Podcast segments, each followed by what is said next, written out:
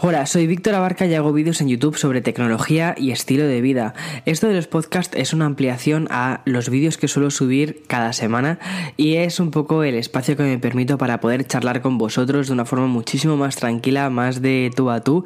Así que, como sea, este podcast se llama Un café con Víctor, así que coge un café o un té o un batido o lo que te guste y oye, vamos a charlar durante pues un buen rato, 30, 40 minutos, sobre nuestras aficiones, que yo creo que son aficiones que compartimos, que es la tecnología, la cultura, eh, la cultura digital sobre todo, internet y todas esas cosas que nos hacen sonreír y también los videojuegos por supuesto. Además que hoy es el podcast número 25, hace ya 25 episodios que empecé con esto de los podcasts y desde entonces han pasado un montón de cosas muy muy increíbles. Cada semana sois más los que vais escuchando esto, o sea que me, parece, me parece un muy buen síntoma.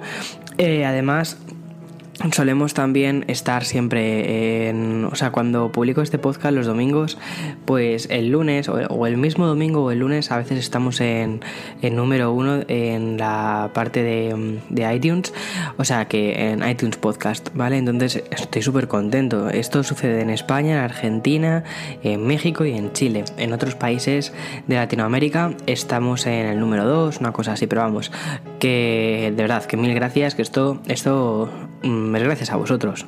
De todos modos, este podcast no tenía ninguna, no tenía al principio ninguna pretensión de que fuera a estar entre las primeras posiciones de los podcasts. Era realmente, o sea, para mí realmente esto es un ejercicio creativo, es decir, sentarme los domingos, charlar con vosotros, hoy sin café, ya me he tomado el café y creo que ya eran demasiados cafés porque son las 11 de la mañana y llevo ya dos cafés, o sea que dije, bueno, Víctor, hoy sin café, hoy tengo aquí una botella de agua conmigo, así que Vamos a ello. Además, eh, hoy tengo cositas preparadas sobre tecnología. Tengo también una entrevista bastante chula eh, que creo que os va a gustar bastante. Y también quiero hablar un poquito más de un vídeo que hice sobre PS Vita, justo la parte de videojuegos. Y bueno, pues todo este remix para este podcast creo que puede ser genial. Bien, esta semana, eh, no sé si, si, os ha llegado un poco la noticia, pero fue el F8. El F8 son unas eh, conferencias, es una conferencia anual que organiza Facebook, en concreto Mark Zuckerberg, eh, y es una conferencia para desarrolladores, para ver, bueno, pues mm, qué cosas va a sacar la plataforma, todas las novedades que tienen preparadas, sobre todo de cara a que los desarrolladores eh, hagan más cosas dentro de la plataforma, hagan más integraciones Mm, y, bueno, pues la plataforma cada vez sea más grande y más novedosa y más. Pero este año tiene una cosa muy peculiar. Y es que eh, semanas antes ha estallado todo el escándalo de Cambridge Analytica con Facebook. Ya sabéis, Cambridge Analytica fue una, es una empresa que se dedicó a recoger eh, información de los perfiles, pero de, millones de perfiles de todo el mundo para crear eh, anuncios que fueran directamente segmentados a, cada persona, ¿no? Es decir, por ejemplo, eh, con unos pocos likes, con algunos likes que hicieras en algunas noticias, en algunas fotos, con algunas cosas, algunas páginas a las que estuvieras siguiendo, creo que eran con 5 o 6 likes, ellos eran capaces de saber un montón de cosas sobre ti, desde la edad que tenías o aproximadamente la edad que tenías si eras, o sea, la, raza a la que perteneces, si eres blanco, si eres negro, si eres asiático, o sea, un montón de cosas. Eh, tus preferencias sexuales, incluso también hasta las, hasta eh, a quién ibas a votar o cuál era tu tendencia de voto, ¿no? Entonces, todo esto lo utilizaron, todos estos datos se han utilizado por un montón de empresas que venden anuncios para eh, poder, digamos, crear anuncios que vayan directamente a las personas que les interesan. Y esto ha sido una cosa muy muy importante a la hora de, eh, de lo que ha sucedido en Estados Unidos con la campaña de Donald Trump en el 2016 que utilizó los datos de Cambridge Analytica para lanzar contenido eh, y conseguir más votantes, ya fuera contenido pues eh, sobre temas quizás, o sea, muchísimo contenido que lanzaron, muchísima publicidad que ellos lanzaban en Facebook para que al final Trump ganara las elecciones, fue eh, crear miedo a las personas de que, uy, si ganan los otros, mira todo lo que va a suceder, van a subir los impuestos, va a pasar esto, va a pasar lo otro. Entonces se generó una especie de publicidad basada en el miedo, más que en el odio, también hubo bastante odio. Eh, y de este modo, bueno, pues también se manipuló un poco la intención de voto de muchísima gente aquí en Estados Unidos. O sea que la cosa aquí ha sido bastante gorda y todo esto ha explotado hace unas cuantas semanas con todo el escándalo de Cambridge Analytica, pero no solo ha sido Trump. Aquí ha estado metido muchísima, muchísima más gente, muchísimas empresas y aquí ha hecho uso de los datos de Cambridge Analytica un montón de, de, de empresas con fines privados. O sea que esto, esto ha tenido eh, bastante historia. Pero claro, todo esto se ha montado a través de la plataforma de Facebook. Y Facebook obviamente ha tenido que, salir un poco a defenderse. Hubo unas declaraciones, porque incluso creo que fue, o sea, fue a declarar al Senado eh, Mark Zuckerberg, y fue, aquello fue un poco mm, lamentable la declaración que, sacó, ¿no? Daba la sensación de estar viendo casi, no sé, parecía más bien un juego, como si fuera un, un partido de tenis y, y, pero hubo una cosa que dijo que dijo Mark Zuckerberg que, que, es increíble. O sea, a mí me pareció, me pareció increíble a nivel de lo que de lo que de las implicaciones que tiene, ¿no? Porque le preguntaron si Facebook es gratis y según vosotros decís siempre lo seguirá siendo. Y dijo bueno eh, siempre va a haber un modelo gratuito de Facebook es decir posiblemente en, un futuro Facebook sea puede ser de pago. Aunque cada vez hay menos gente en Facebook o la sensación que yo tengo es que cada vez hay menos gente en Facebook.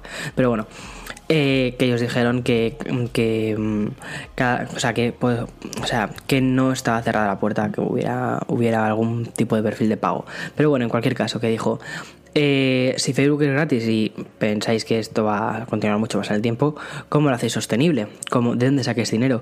Y entonces dijo Mark Zuckerberg, señor, nosotros vendemos anuncios. Ah, eso es importantísimo. O sea, eso me pareció vamos, de, de, un redoble de tambores. Señor, nosotros vendemos anuncios. O sea, buenísimo.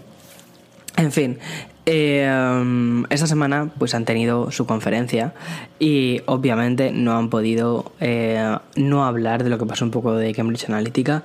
Además que como era una conferencia para desarrolladores, han tenido que cambiar las políticas hacia los desarrolladores de qué información pueden recoger de los perfiles y qué cosas no pueden recoger de los perfiles, porque la gente está, o sea, al fin y al cabo, una plataforma como Facebook se sustenta por dos lados. Uno, que los usuarios les siga gustando Facebook, es decir, sigan utilizando Facebook y que estén más horas y más horas y más horas mirando noticias y mirando cosas y mirando fotos y, y mirando vídeos.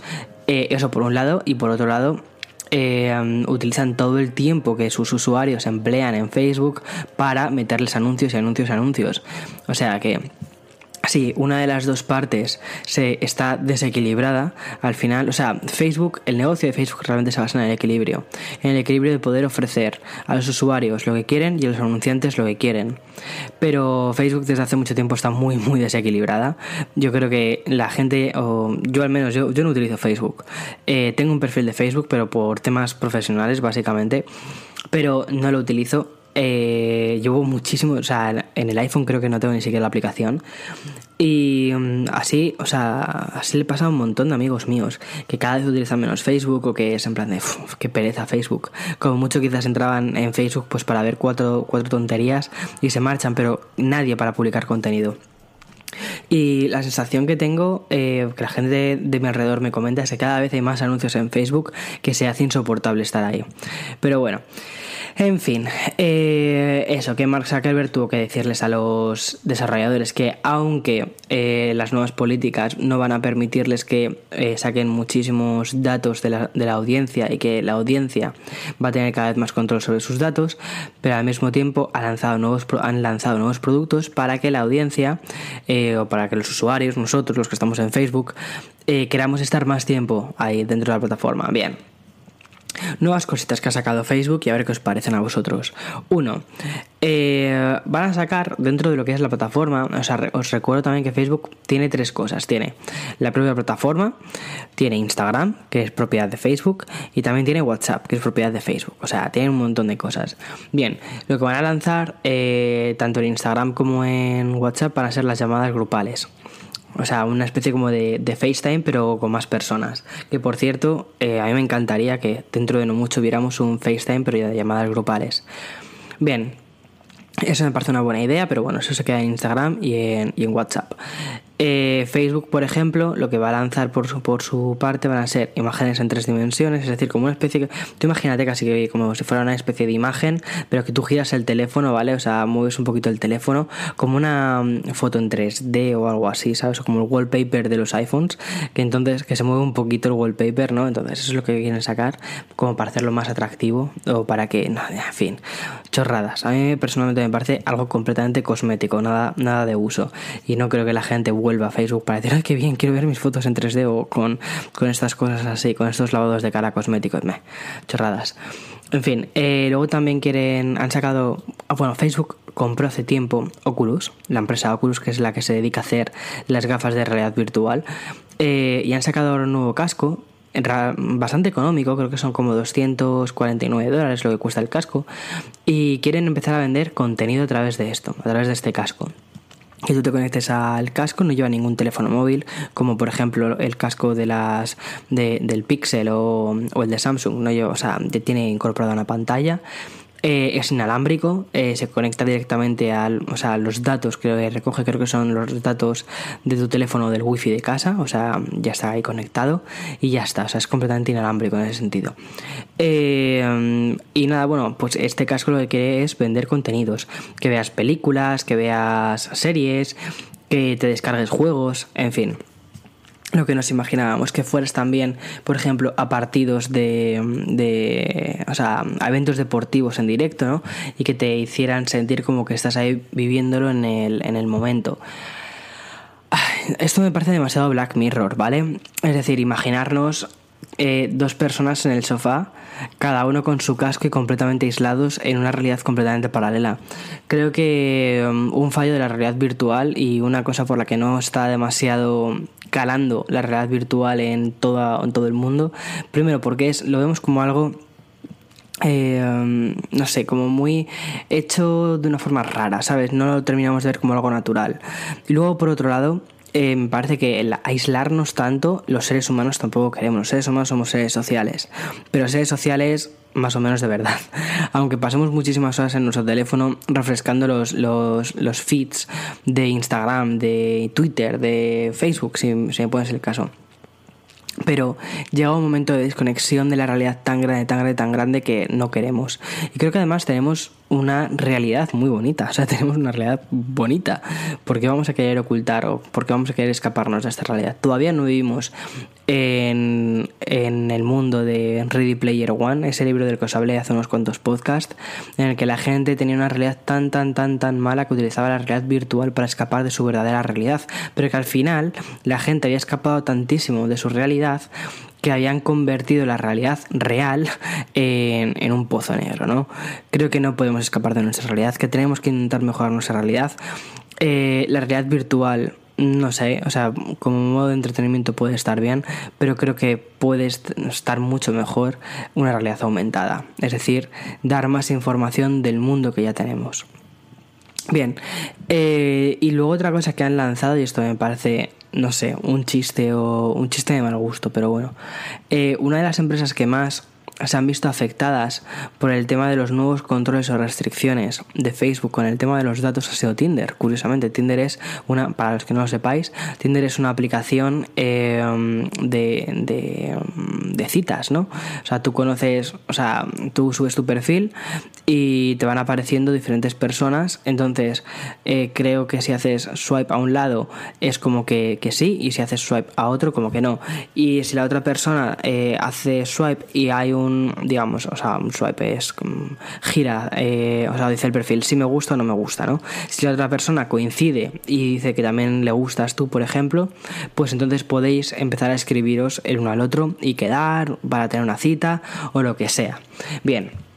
Tinder ha sido una de las empresas que más ha sufrido por los nuevos cambios de las políticas de Facebook porque utilizaba perfiles de Facebook para, eh, em, para funcionar y entonces, ¿qué han hecho ellos? Pues crear su propio Tinder.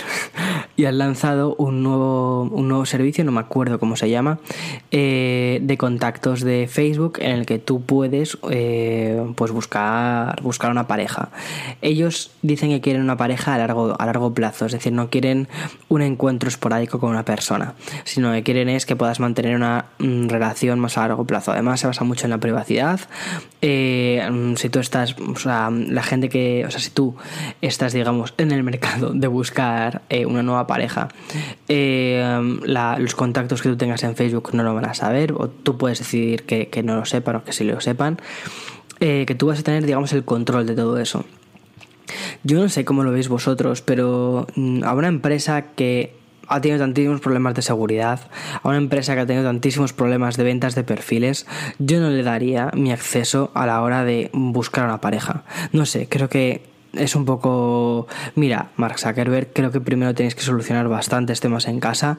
Este año, por favor, dejad mm, o limpiad un poco la basura que tenéis en casa y luego ya más adelante eh, empecéis a, solucionar, o sea, o, si queréis sacar esto, lo sacáis, pero más adelante. Creo que ahora mismo la gente necesita descansar un poquito de Facebook y de su obsesión por querer controlar más aspectos de tu vida. Porque si os fijáis, con el casco de realidad virtual, al final son datos que tú estás dando a Facebook. Porque también quieren mapear tu casa, ¿vale? O sea, es súper curioso. Tú imagínate que tú, vas con tu casco de realidad virtual, entonces eh, en tu casa has tenido diferentes recuerdos, ¿vale? Pues por ejemplo, yo que sé, eh, las fotos del frigorífico, eh, una foto que le hiciste a tu madre cuando estaba en la cocina, otra foto que le hiciste a tu padre cuando estaba también pues sentado en la cocina, yo que sé, cosas de este tipo, ¿vale? Entonces, eh, Tú imagínate, pues pasas, vas pasando, eh, vas con tus gafas de realidad virtual, ¿no? Eh, estás en tu casa y entonces vas viendo esos momentos que tú has estado, o sea, que has vivido con tu familia y que has hecho fotografía, que has capturado, los estás viendo, digamos, una especie de mapeado qué haces con tus cascos de realidad virtual. En fin, que em, si os fijáis un poco el patrón es que estemos cada vez más y más tiempo dentro de su plataforma, que consumamos más cosas y al final el tiempo, o sea, las, aplicaciones lo que están luchando es por el tiempo que, que estamos dentro de ellas, ¿no? Imaginad también, o sea, pensad también en, cómo es Twitter, cómo funciona Twitter, que mm, te lanza un tweet detrás de otro, detrás de otro, detrás de otro, y cuando subes hacia arriba y deslizas un poquito hacia abajo, te pone deslizar para refrescar, ¿no? O sea, es el mismo sistema que utilizan las máquinas tragaperras, lo mismo, el deslizar para refrescar, o sea, y que aparecen todos, ¿no? De, de arriba abajo de locos. En fin, em, otro tema sobre la mesa es eh, el tema de la privacidad. La privacidad, los datos que estas empresas poseen y, el y los datos que nosotros al final les estamos regalando. O sea, que eso es una cosa que me parece importantísima. el, mm, no sé, cuánto valen tus datos, ¿no? O sea, ahora mismo en el mundo occidental hay cuatro empresas que son las que se dividen prácticamente todo, que son Apple, Amazon, Google y Facebook. En, una, en algunas de estas empresas eh, o sea, algunas de estas empresas lo que te venden son productos, ¿vale? Y ahí se quedan. Te venden sus productos eh, que pueden ser más baratos o más caros, para dependiendo de, de, lo que cada uno vea como caro o barato. Eh, o sea, hay, una empresa, ¿no?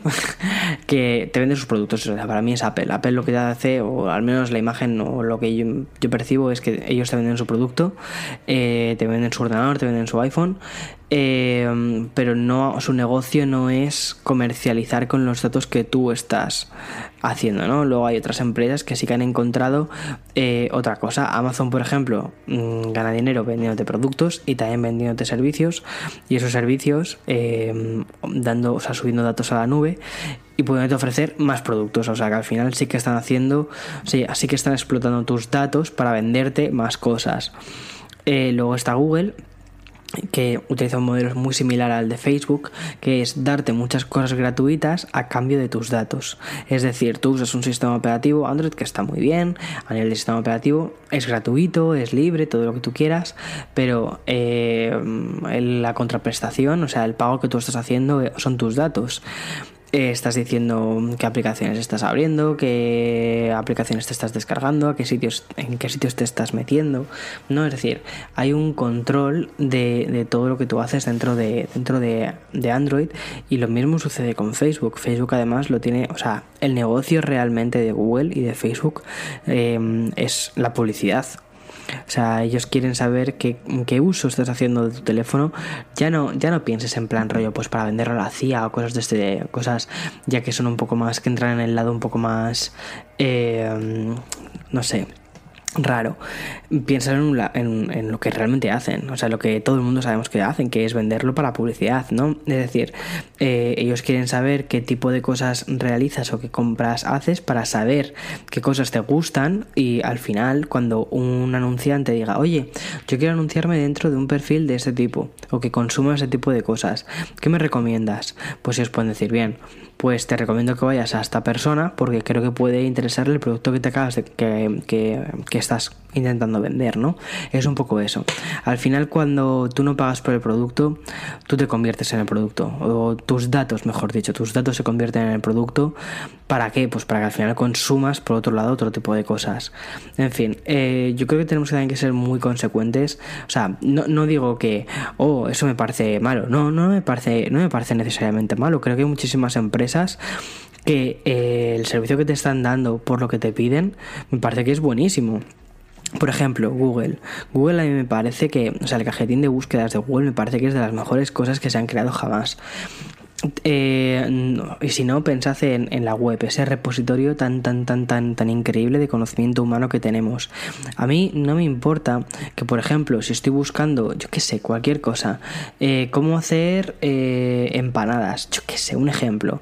Eh, luego Google esos datos de anda a Víctor le interesa cómo hacer empanadillas pues vamos a venderle o vamos a eso vamos a venderle una freidora eh, o cuando en la parte derecha de los anuncios le vamos a poner eh, casas de empanadas que estén cerca de, de, su ubicación. Pues no me importa o sea en absoluto. ¿por qué? pues porque la información que él me está devolviendo para mí es muchísimo más importante que los anuncios que me devuelve o que, o el procesamiento de, información que está haciendo para darme anuncios. Eso no me importa. El problema viene cuando, bueno, pues cuando los datos se emplean para hacer cosas como eh, modificar la intención de voto, como sí que ha sucedido con Facebook, pero no ha sido Facebook directamente, ha sido una empresa a través de Facebook. Eh, no sé, me parece curioso ese tipo de cosas. Entonces yo creo que tenemos que saber o tenemos que empezar a valorar el coste de nuestros datos y ver si lo que las empresas nos están dando por ellos nos compensa o no nos compensa. Muchas veces nos registramos en servicios completamente aleatorios que no nos aportan absolutamente nada, excepto, uy, mira, necesito esto ahora mismo, venga, pues me registro rápidamente en, esta plataforma. Y les estás dando un email, les estás dando acceso incluso quizás a cuentas de Twitter, Facebook, Instagram, de un montón de cosas. Y no nos damos cuenta. Pero creo que esto está empezando a dejar de ser así y cada vez nos vamos dando más y más cuenta de los sitios en los que nos registramos y de qué hacen las empresas con nuestros datos. O quiero pensar que esto está empezando a cambiar y que estamos empezando a decir, uy, tenemos que ser más consecuentes de, de, lo, de todo lo que hacemos en Internet, porque al final es información que le sirve a las empresas para lucrarse con ello, ¿vale? Para obtener un beneficio del cual yo no estoy viendo nada o quizás no veo nada. Si por ejemplo si estás utilizando Google Drive, ¿no? Que tienes 15 gigas de almacenamiento. Pues oye, quizás pues sí que sí que te compensa crearte un, un email, eh, decirle pues cómo te llamas o tus datos, pues porque te compensa a nivel de, de poder almacenar 15 gigas de datos en internet. Un ejemplo, ¿vale? Pero bueno, creo que eso es importante. Es, me parece muy curioso contaros todas estas cosas porque al final eh, yo como creador de vídeos en YouTube, ¿no? O, o, estos podcasts, o también subo fotos a Instagram, o publico tweets. O sea, me parece muy curioso que quizás una persona que vive de las redes sociales o que crea contenido eh, de forma tan constante en Internet os esté diciendo, oye, tenéis que ser consecuentes con lo que hacéis, ¿no? Pero es que, o sea, creo que es importante, uno, no ser parte del problema, y yo no quiero ser parte del problema, y dos, efectivamente, yo utilizo las redes sociales para comunicarme con vosotros, con mi audiencia, por eso intento ser muy consecuente con todo lo que subo, intento siempre subir las cosas de la mejor calidad que puedo, Más que nada porque ya que vosotros habéis hecho el esfuerzo de darle a esa plataforma vuestros datos, por lo menos que os compense con, el contenido que veis, ¿no? Al menos es la, filosofía de, lo que intento crear y lo que intento hacer. De todos modos, eh, yo creo que la tecnología, o sea, esto no me parece que sea un problema de las redes sociales o de la tecnología, o oh, qué mala es la tecnología, en absoluto.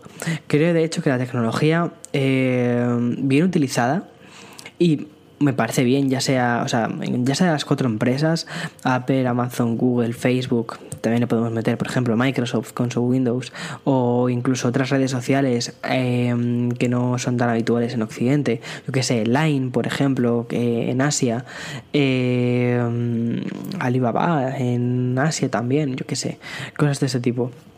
Creo que la tecnología bien utilizada eh, nos abre muchísimas puertas y que debería de ser, o sea, o debería de ofrecernos cada vez, o debería de mejorarnos, mejor dicho, debería de mejorarnos como, como especie, debería de mejorarnos nuestra vida como personas individuales, ¿no?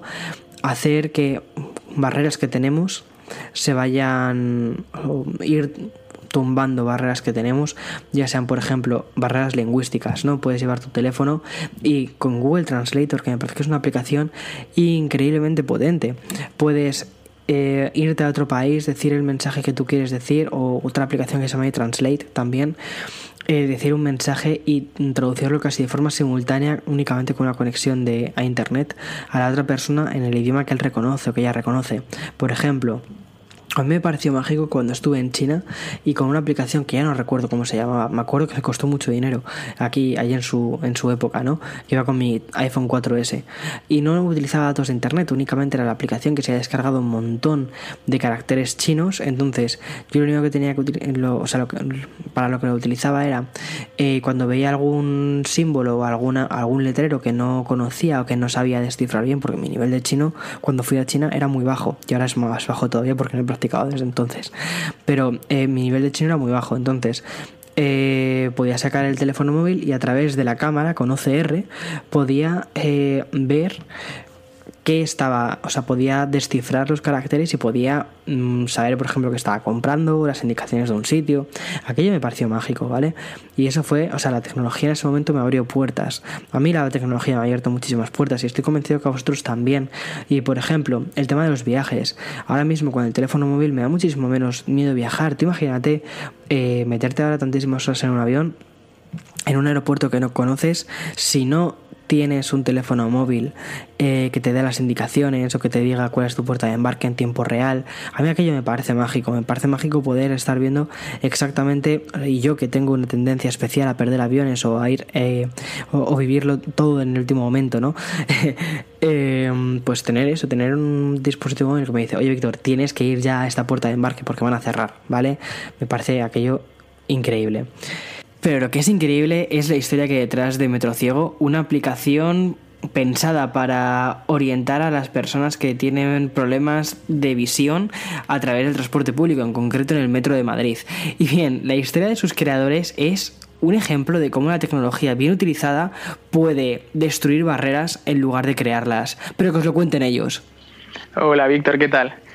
Pues mira, yo soy Miguel, eh, mi compañero es Gonzalo, los dos somos amigos desde la más tierna infancia y, nos hemos criado siempre juntos en el colegio, en el instituto. Eh, somos de Tres Cantos, una ciudad a unos 20 kilómetros de Madrid y, eh, bueno, surgió que el año pasado, al terminar el instituto, Gonzalo empezó a estudiar ingeniería informática en la UAM y yo me tuve un año sabático para pensar en muchas cosas, después de tantos años estudiando, eh, a ver qué quería hacer. Eh, estuve, estuve, de hecho, haciendo muchas cosas. Eh, empecé a entrenar atletismo, empecé a, estudiar inglés para sacar un título y en uno de mis viajes por Madrid, que empecé a, ir mucho más a Madrid en transporte público, me di cuenta de una necesidad que tenemos las personas con discapacidad visual. Y es el, eh, el, movernos en el metro cuando no conocemos las estaciones. Sí. Eh, me di cuenta de que había una información que no estaba en ningún lado, que es eh, una vez entras en una estación, todo lo que hay dentro de la estación no, ni lo sabes ni está en ninguna parte de Internet. Entonces, si no puedes ver los carteles, eh, no puedes autónomamente, sin que nadie te ayude, eh, desplazarte por una estación e ir a la línea que quieres ir. Entonces empecé un poco a cada estación nueva a la que iba eh, apuntarme las indicaciones que, necesitaba. Pues a lo mejor el andén de la izquierda está el sentido tal, la derecha es tal, eh, la línea 2 está en este lado. Eh, y pensé que mejor que unas notas del iPhone sería una aplicación, ¿no? Porque, Porque así es como te hayas estado moviendo, ¿no? Te hayas estado moviendo hasta ese momento apuntándolo todo en notas. Sí, y, pensé que, joder, si lo tuviera todo mucho más ordenado, de poder seleccionar la estación, poder seleccionar el camino y tal, pues sería mucho más cómodo. Entonces intenté primero programarla yo solo, eh, a ver qué podía hacer, y, me di cuenta de que era mejor recurrir a un programador de verdad. Bueno, a ver. ahí salió Gonzalo que desde, hace muchos años programa y, de hecho eh, se metió en el proyecto sin saber programar en Swift realmente, que es el, lenguaje de programación de ellos. Pero eh, es un chaval que, que, no, se le puede... No, sabes que se apunta a todo y que cualquier reto está bien para él. Es muy, muy autodidacta. Entonces se puso a investigar y eh, en un día ya tenía un prototipo hecho de lo que podría ser la aplicación y empezamos con eso. Eh, eh, necesitábamos, para, primero de todo, para empezar a programar un Mac eh, y otro tipo de gastos como una licencia de desarrollador de Apple, un dominio para la web, muchos gastos que conseguimos cubrir con un Kickstarter el año pasado, que pedimos 3.000 euros y lo conseguimos en cosa de 10 días o así. Qué bueno. ¿Cuánta gente os ayudó a financiar el proyecto? Pues más de 100 personas, Víctor, 105 o algo así. Qué pasada, qué pasada. Gonzalo, ¿fue muy difícil empezar eh, a programar básicamente, o sea, o partiendo de las ideas que tenía Miguel? Y crear, y crear lo que fue, porque al final empezaste en Swift desde cero. Eh, ¿Cómo fue? Sí, bueno, a ver, eh, en realidad él tampoco es que tuviese una idea, o sea, él tenía muy clara la idea del pues, el concepto. La necesidad, ¿no? La necesidad. Claro, el concepto de que hacía, falta algo así, pero estuvimos mucho tiempo pensando en, cómo en cómo podemos organizar esa información, o sea, en cómo podemos hacer que un usuario consiga esa información de manera fácil, que no, que no sea muy complicada para el usuario. Entonces, sí que al principio hicimos una interfaz que estaba bien, pero no era demasiado accesible, entonces luego fuimos cambiando.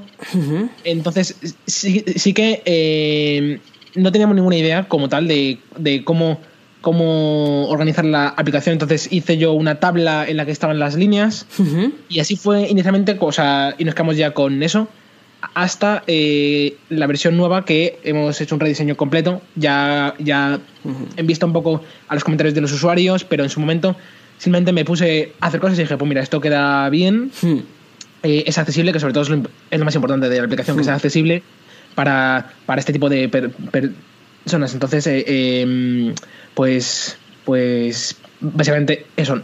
Sí que eh, los primeros días fueron de hacer aplicaciones, no aplicaciones tanto de como el estilo de Metro Ciego, pero sí que todo tipo de aplicaciones para hacer pruebas de cómo sería tal cosa, cómo sería tal cosa, para coger un poco el conocimiento Hmm. para hacer la, aplicación final. Y, nada, pues aquí estamos. Cada vez, yo lo que digo siempre, un programador nunca sabe un lenguaje al 100%, sino que va aprendiendo constantemente, libros, internet. Hoy en día internet es lo, Totalmente. Entonces, Totalmente. ¿Y cuál fue vuestra motivación a la hora de, crear esta aplicación? Bueno, más o menos la, motivación más o menos me la, puedo intuir.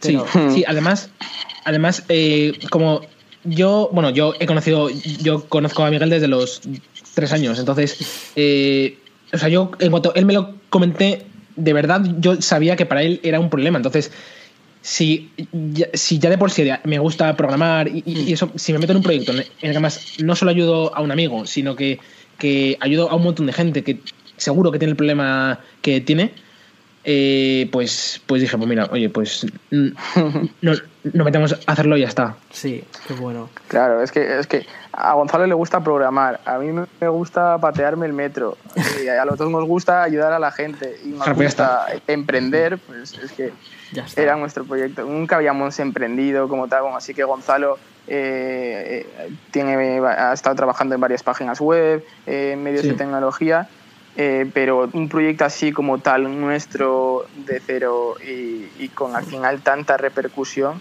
nos hacía mucha ilusión hacer algo así y la verdad es que eso nos sigue motivando y sobre todo que los propios usuarios nos digan que, que la, la, aplicación sirve, ¿no? que como antes nadie se le había ocurrido esto y que ahora se sienten mucho más seguros y están yendo a estaciones a las que nunca habían ido. Pues mira, te, te, te enseño un poco la aplicación.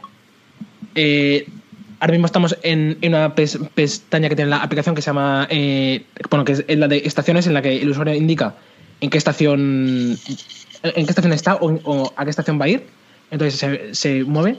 Guzmán el Bueno, Gregorio Marañón, Gran Vía, línea Goya, línea 2. Entonces pues dice, pues eh, estoy en, en Goya. Elige una Goya. Ascensor 1 General Díaz por Lier 3. Entonces, aquí vienen indicados todos los accesos, todas las bocas desde la calle, para que el usuario indique eh, eh, desde dónde va a entrar a la estación. Están todos los accesos y luego están las líneas por las que se llega a esa estación. Entonces, pues vamos a, indicar que estamos en que hemos entrado por el centro comercial. Pues vamos bajando. Ascensores 2 y 3 Avenida de Felipe y 1. Ascensores 4 y 5 Calle Goya 87. Centro comercial. Pues nivel aquí estamos. Centro comercial. Pues entramos. Goya. Centro comercial. Línea 2 Hicimos, 4 caminos. Y aquí indicas eh, dónde quieres ir. Pues, pues a la línea 2 en sentido 4 caminos. Entonces, entras. L2 4 caminos. Añadir a favorito. Tras salir del centro comercial, encontrarás los tornos a la izquierda. Puedes entrar por cualquiera. Tras qué bueno, qué buena idea. además, además, el usuario puede parar el texto, hacer la indicación que sea y luego, eh, y luego que continúe. Y luego, además, en esta nueva eh, actualización hemos incluido un botón para añadir a favoritos. que, el usuario se puede guardar esa combinación como favorito y en, y, en la pestaña que hay de favoritos las tiene todas ahí y con un clic ya, hmm. ya entra súper rápido. Y me imagino que esto no, esto no lo puede hacer ninguna máquina, ningún robot, que esto habéis sido vosotros. Nos gusta decir que hacemos como indicaciones artesanales, porque al fin y al cabo redactamos una por una eh, nosotros mismos. O sea, eh, vamos a la estación, nos la recorremos entera, eh, vemos cuáles son todas las opciones posibles, a ver cuál es la más corta y sobre todo la más accesible, la más fácil de indicar para que una persona ciega pueda ir. Eh, a lo mejor evitamos también que haya muchas escaleras, mejor unas escaleras mecánicas, ¿no? que tengas que, esperar un poco más en la escalera. Eh, y, y, indicamos todos los obstáculos que pueda haber, desde si el techo es bajo, si a lo mejor hay un vendedor en la pared de la izquierda o como veíamos antes, los tornos, eh, a veces si son los de la derecha, los de la izquierda, eso también es importante. eso es. Muy bueno, muy bueno. La verdad es que habéis creado una aplicación que creo que puede ser muy útil a muchísimas personas. Totalmente, totalmente. Y también me comentasteis que queríais eh, subir el nivel de la aplicación, es decir, queréis eh, mapear cada vez más estaciones y que por eso vais a comenzar una nueva ronda de financiación a través también de, un proyecto de crowdfunding. Contadme un poco más sobre eso, cómo, cómo tenéis pensado hacer y hacia dónde va, cuál es el futuro de Metro Ciego. Hmm, lo que ocurre es que actualmente en la aplicación solo hay 30 estaciones eh, en junio la primera versión que lanzamos tenía 25 y durante este año sí que nos hemos centrado más en el diseño de la aplicación que hemos optimizado para que sea más accesible y eh, mucho más atractiva para todo el mundo. Y además también nos hemos estado sentando con grandes entidades como la ONCE, como Metro, hmm. eh, para ver si ellas de primera mano nos podían financiar, porque era lo que creíamos que era más, como tenía que ser. Son al final las representantes de la sociedad y las responsables y las que mm. deben ocuparse de esto. No obstante, su respuesta no fue la que esperábamos y entonces estamos recurriendo a que de verdad la sociedad, las personas contesten a esta necesidad. Porque muchas veces estas grandes entidades tampoco se enteran de, lo que está pasando mm. y, entonces queremos demostrar, como ya lo hicimos el año pasado, eh, que la gente sí que quiere esto y aunque nosotros lo ofrezcamos gratis, la gente quiere incluso pagar por esto porque hmm. creen, creen en la idea. Entonces, eh, queremos eh, que en, el próximo año no, solo implementar 30 estaciones, nos encantaría que para el próximo año ya estoy en la 275 de la red de Metro de Madrid. Bueno, mil gracias por haber estado en el podcast, por haberme seguido este, este ratito, que hayáis podido compartir vuestra historia. Espero de verdad que vaya genial la, la segunda ronda de financiación, que consigáis el objetivo eh, que os habéis puesto. Dejaré en la parte de descripción de este podcast un enlace para que puedan conocer más sobre vuestro proyecto y puedan ayudaros todas las personas que quieran, que quieran colaborar. Y ojalá más personas también, eh, ya no solo sea en España, sino sea en México, en Chile, en Argentina, en todos los lugares públicos, se animen a hacer ese tipo de, de aplicaciones, ese tipo de iniciativas, porque creo que eh, si la tecnología nos da herramientas para facilitar la vida a las personas, creo que habría que explorar utilizarlas. esas, efectivamente, Sí. esas formas. Exacto. Justo. Pues nada, chicos, oye, muchísimas gracias por haber estado aquí, ¿eh? Muchas gracias a ti, Víctor. Perfecto. Gracias, Víctor. Gracias, gracias. De verdad, estas historias eh, a mí me dan la vida, me parece que son increíbles, que mm, hacen muchísimo bien este tipo de historias y sobre todo las iniciativas que tienen este tipo de aplicaciones y me encantaría, como decía antes, me encantaría que ese tipo de aplicaciones también las viéramos en otros, o sea, ya no solo fuera, por ejemplo, en Madrid, también se pudiera ver, por ejemplo, el metro de Barcelona o en, yo qué sé, en, en el metro de, de Argentina, yo qué sé, en otros sitios. Es- Convencido de que hay muchísima gente con muchísimas ideas y que pueden buscar pues problemas que tenemos de movilidad en, en nuestro día a día. Eh, a través de la tecnología podemos intentar buscar cómo tumbar esas barreras. Me parece increíble, de verdad. Bien, eh, ya nos acercamos a la parte final del podcast, que es la sección en la que suelo hablar de videojuegos. Esta semana, además, justo he lanzado un vídeo de cierre de PlayStation Vita. PlayStation Vita, ya sabéis, eh, los que habéis seguido mis pasos, incluso cuando antes hablaba de videojuegos hacía mucho, mucho tiempo, eh, que a mí me encantan los videojuegos, ¿no? Y que PS Vita es una de mis consolas, es una de las consolas que más me han gustado, a las que más he jugado, yo creo que es de las que más he jugado, junto con la Nintendo DS, no digo 3DS, sino junto con la Nintendo DS, ha sido de las consolas a las que más caña le he metido. Y recientemente mm, PlayStation España confirmó a través de un tweet que estaba descatalogada en nuestro país y me informó un poquito más y esto no es solo en España, es en, Europa entera y también en América, ya sea en Norteamérica, en América Central y Latinoamérica, o sea, todo, todo. O sea, han dicho, chao, adiós, PS Vita. Y entonces lo han hecho de una forma un poco fría, diría yo, ¿no? Es verdad que desde el 2015, más o menos desde finales del 2015, ya Sony dijo que no iban a hacer ellos más triples A's, que eso no significa que no hubiera triple A's pensados, que efectivamente luego no hubo triple A's pensados, pero que ellos no iban a sacar más triples A's, que si third parties querían sacar triples A's, que perfecto pero que ellos no iban a hacer esa inversión. Una consola que salió a finales del 2011 en Japón y a principios del 2012 en el resto del mundo y que en el 2015 ya está ya la propia empresa, la propia, los propios creadores están diciendo no mira es que no vamos a desarrollar más eh, porque no ha vendido lo suficiente y eh, no confiamos demasiado en esta consola. Es realmente desolador. A mí me pareció aquello de decir pero qué, pero de verdad una consola que habéis vendido que ha costado tantísimo dinero 249 euros eh, el día de salida, más luego la memory card, que encima eran carísimas porque son memory cards propietarias, más luego el juego que quizás el día 1 cuando ibas a la tienda y querías una PlayStation Vita, eh, el pack barato te dejabas 350 euros, ¿no? O 350 dólares que a los 3-4 años ya me estáis diciendo que no, que no va a tener más apoyo por parte de los propios creadores, aquello me pareció un bofetón en la cara. Y que ahora pues hayáis, eh, o sea, que ahora la propia compañía haya dicho, bueno, mira, nos despedimos de la consola con un tweet. Chicos, creo que hay formas mejores de hacerlo, ¿eh? Creo que hay formas mejores de hacerlo. Ahora sí, efectivamente, PlayStation Vita aunque tiene un catálogo escaso para Occidente, en, Japón sigue vendiendo, bueno, relativamente bien, se siguen, se siguen vendiendo, con, no, no, no bien, pero se siguen vendiendo consolas, tiene un catálogo muy aceptable porque está lleno de JRPGs, es decir, de, de juegos de rol japonés, está lleno, plagado la consola de juegos de rol japonés. Y los juegos de Occidente fueron los que llegaron sobre todo en la primera tanda, durante el primer y segundo año de vida de la consola, pero aún así son muy buenos juegos, tienes eso Tienes, comentaba en el vídeo, ¿no? Tienes ese eh, Uncharted Golden Abyss, Abismo de Oro, que, que, es un muy buen Uncharted. O sea, además es un Uncharted larguito, que solo tiene veintipico episodios, una cosa así. Me lo tengo que volver a jugar, mira, me apetece jugármelo otra vez. Eh, también tienes el Tier Away del estudio que hizo Little Big Planet, que también tienes un Little Big Planet ahí, de, de Media Molecule, que además este estudio a mí me gustó muchísimo porque lo que hace es coge cada dispositivo, coge cada consola e intenta exprimirlo al máximo y decir, vean, venga, ¿qué tiene que ofrecer esto? ¿Que tiene sensor por movimiento? ¿Que tiene una cámara delantera? Pues vamos a aprovechar todo, todo este hardware para crear un juego. A mí eso me pareció buenísimo. Y el, y el, y Tiro Web me parece que es un muy, muy buen juego.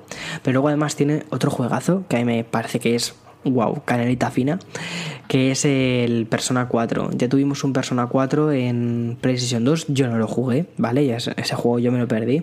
Y entonces, unos años más tarde, sacaron el remake de ese juego, remasterización de ese juego para PlayStation Vita, con una edición que se llamó eh, Persona 4 Golden, con más historias secundarias, con más misiones secundarias, con más cosas que hacer en el juego, creo que son como 200 horas de juego, más o menos. Si te quieres pasar todo, obviamente me parece que es muy difícil que la gente se juegue 200 horas, a menos que seas un enganchado de la vida de, las, de estas cosas. Pero bueno, oye, que puede ser. Pero es un muy, muy buen juego y además es de, los mejores, de las mejores puntuaciones en Metacritic que tiene un juego, o sea que está súper bien. Eh, y hay, hay más joyas. Eh, ese Gravity Rush que me parece que es la leche. También tienes un Killzone que jugarlo en portátil es preciosos, unos gráficos que dices, wow, qué pasada. Y realmente sí que consiguieron con PlayStation Vita llevar un poco lo que es la PlayStation 3, llevarlo a una portátil. Y además que no solo se quedó ahí, porque podías jugar a muchísimos juegos de PlayStation 2 a través de las descargas digitales, también puedes jugar a muchísimos juegos de PSP, o prácticamente casi todo el catálogo de PSP está en PS Vita. O sea, que cuando tienes una PS Vita tienes los propios juegos de PS Vita, que aunque no son muchos, no están mal, eh, tienes también, bueno, aunque, mejor dicho, aunque no son muchos, tienes muchas joyas ahí dentro. También tienes PSP, tienes muchísimos juegos indies que son, wow, una pasada. Eh, también tienes juegos de PlayStation 1, tienes juegos de PlayStation 2, o sea que es una consola que si rascas, tiene, tiene mucho, mucho, mucho contenido. Ya me preguntaréis, pero Víctor, ¿tú crees que PlayStation Vita en 2018 merece la pena? Si nunca has tenido una PlayStation Vita y si puedes conseguirla a un precio relativamente barato y no tienes nada o no tienes otra cosa a la que jugar, te diría sí. ¿Por qué? Pues mira, eh, efectivamente, ahora mismo la consola de moda es Nintendo Switch y seguramente todo el mundo que me está escuchando dirá, oye, prefiero comprarme antes una Nintendo Switch antes que una PlayStation Vita. Y lo entiendo perfectamente, ¿vale? Y lo entiendo perfectísimamente. Pero ¿Y si no fuera el caso? Si dijeras, oye, ¿y si en lugar de una eh, Nintendo Switch me cojo una PlayStation Vita? Que no tengo que estar eh, gastándome juegos, o sea, no tengo que estar gastándome el dinero en juegos de lo que cuesta un juego de lanzamiento. Me puedo ir comprando las ofertas de la PlayStation Store, que son bastantes, hacen muchísimas ofertas. Ahora mismo estamos en el mes este, el mes de ofertas japonesas y tienes un montón de historias ahí. Eh, y además que están lanzando pues, siempre promos cada 2x3. Y dices, oye, ¿y si me pillo la, la, la PS Vita por 150 euros? Y me gasto 50 euros en juegos que, ya te va a dar para mogollón, 200 euros, y exprimo un catálogo ya, lo exprimo ya, no tengo que ir esperando a que el catálogo se vaya haciendo cada vez más y más grande, ¿no? Es un poco lo bueno de las, de las videoconsolas retro, que si no te importa jugar, y no me parece que Precision Vita podamos llamarlo retro aún, pero bueno, eh, yo creo que lo bueno de jugar una consola que acaba, digamos, de cerrar su ciclo es que ya tienes un catálogo muy bien formado y que unos 10 juegos buenos sé que te salen en la consola. No sé, eh, es, una, es una idea, es algo para pensar. Yo de momento, ahora mismo me estoy jugando en PlayStation Vita el Persona 4 eh, Dancing All Night, que es un juego de baile que salió como una especie de spin-off de ese, de ese Persona 4, que ya me gustó mucho, ese JRPG.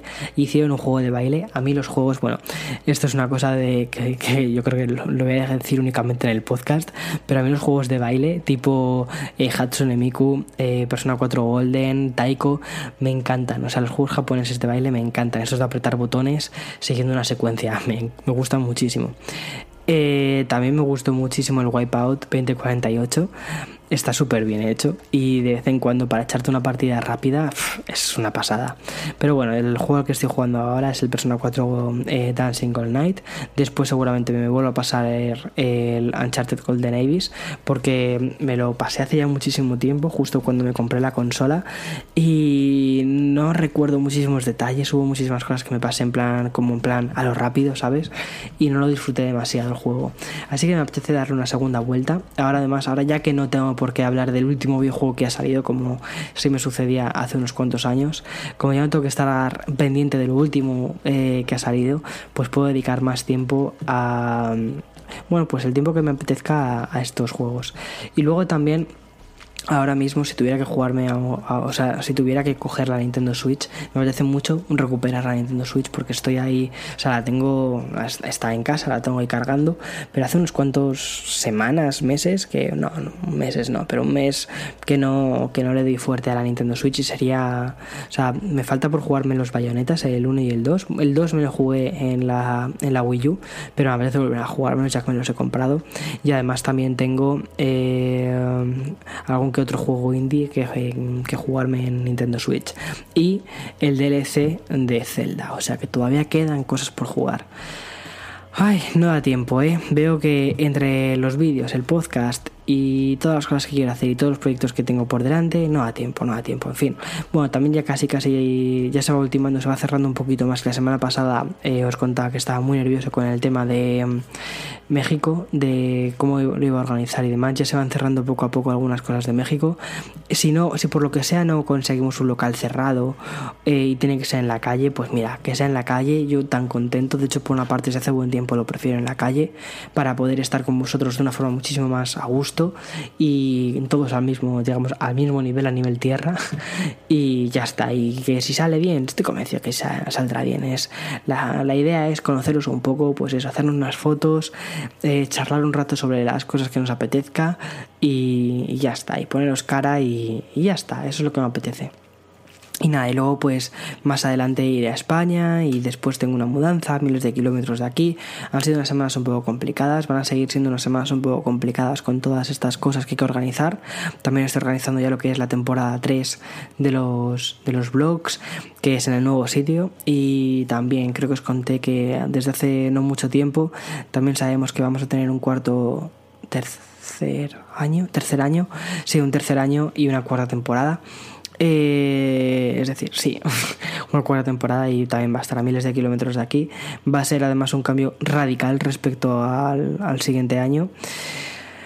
Hay muchas cosas, muchos cambios, pero bueno, es, aquí estaré para contároslos, para, para haceros partícipes de todo esto, porque no lo veo de otra forma. O sea, para mí ya sois parte de todo esto y sois también uno de los motivos por el que hago todo esto. Así que ya está. Muchísimas gracias de verdad por haber escuchado este episodio. Ha sido un episodio un poquito más largo de lo habitual, el podcast número 25. Creo que merecía la pena hacer un episodio un poquito más largo por el número y por todas las cosas geniales que tenía que, que contaros y me apetecía compartir con vosotros. En fin, muchísimas gracias por haber estado hasta aquí conmigo y nos vemos la siguiente semana. Chao, chao, chao, chao. Y dentro de poco en México también nos vemos y en Madrid. chao, hasta otra.